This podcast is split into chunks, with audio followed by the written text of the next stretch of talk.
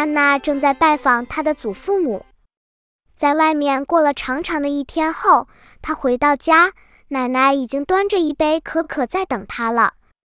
戴安娜，你已经给圣诞老人写过信了吗？她的祖母问道。还没有，但是爷爷和我会把它放在一个桶子里，上面还有烟囱的地图。然后我们就可以告诉圣诞老人我们想要什么圣诞礼物了。你圣诞节想要什么？奶奶又问。我想要，我想给马厩要一匹马。然后他和祖父母说了半天，这是一个好主意。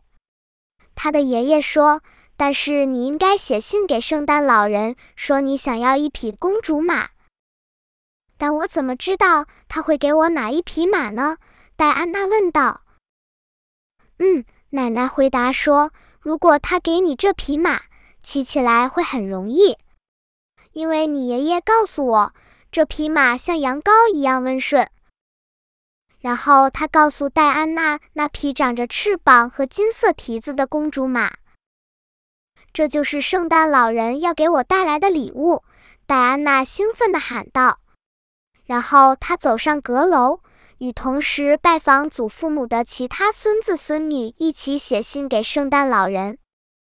戴安娜想着圣诞节要得到的公主马，异常兴奋，以至于她无法入睡。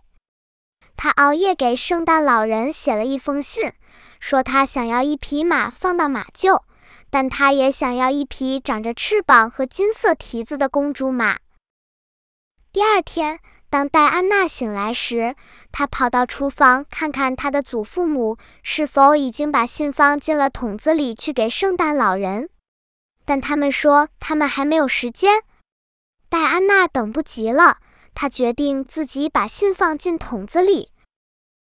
几天后，在平安夜，戴安娜的祖父母把所有的礼物都放在了树下。当他们来达树底时，他们发现了一个大礼物。上面写着戴安娜的名字，他们知道这是圣诞老人送的。戴安娜非常兴奋。当她打开礼物时，发现里面有一匹美丽的公主马，它的翅膀和蹄子是金色的。戴安娜给这匹马取名为赛迪，他们成了最好的朋友。赛迪会跟着戴安娜在马厩进出。戴安娜则会带着赛迪做穿过乡村的长途旅行。